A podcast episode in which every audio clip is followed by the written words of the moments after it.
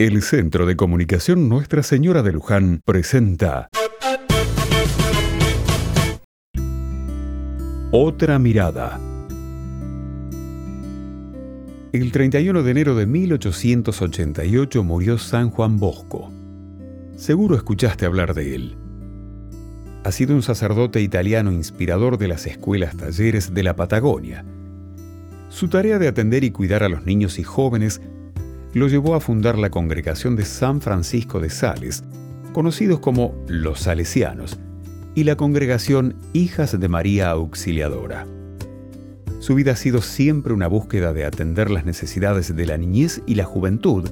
Para eso creó los oratorios, que eran espacios de formación y talleres para enseñar oficios a los jóvenes. De esta manera, los jóvenes, preocupados por una actividad, podrían crecer y desarrollarse en forma sana. Su búsqueda de servicio lo llevó además a extender sus trabajos pastorales y enviar colaboradores a varios países, entre ellos Argentina.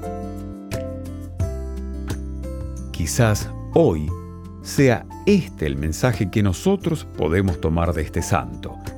Hoy los niños y los jóvenes necesitan espacios de trabajo, de creatividad, de acción para bien propio y de los demás.